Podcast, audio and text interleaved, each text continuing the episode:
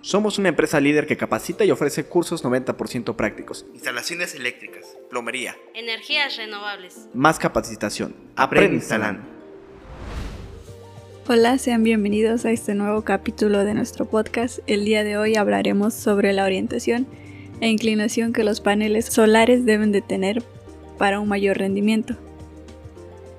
Para instalar paneles lo primero que debemos hacer es un estudio previo sobre el lugar donde se trabajará. Esto con el propósito de saber la mejor forma de orientarlos respecto a las necesidades del cliente.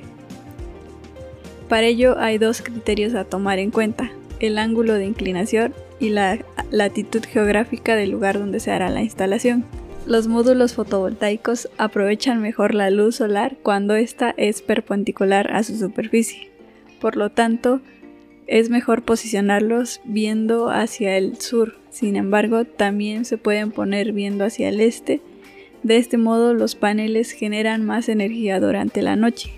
Los módulos fotovoltaicos aprovechan mejor la luz solar cuando ésta es perpendicular a su superficie. Por lo tanto, es mejor posicionarlos viendo hacia el sur. Sin embargo, también se pueden poner viendo hacia el este. De este modo, los paneles generan más energía durante la tarde. Asimismo, pueden colocarse unos hacia el este y otros hacia el oeste, generando mayor energía por las mañanas y por las tardes. Respecto a su ángulo de inclinación, depende de la latitud del lugar y la época del año, ya que en invierno el sol está más bajo y por eso los paneles suelen posicionarse más verticalmente y en verano más horizontalmente.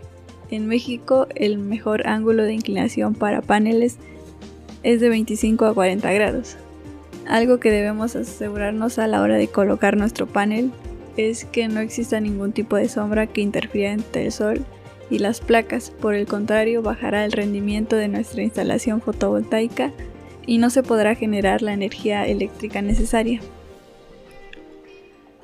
Para finalizar, existen diferentes tipos de estructuras donde se pueden colocar los módulos. La más utilizada en techos es la estructura con triángulo inclinado o las estructuras coplanares que destacan por estar pegadas al techo y mantener una estética en el inmueble.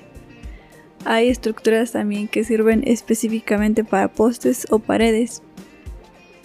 Eso sería todo por el día de hoy, espero que te haya servido esta información. Gracias por escuchar y no olvides seguirnos en nuestras redes sociales.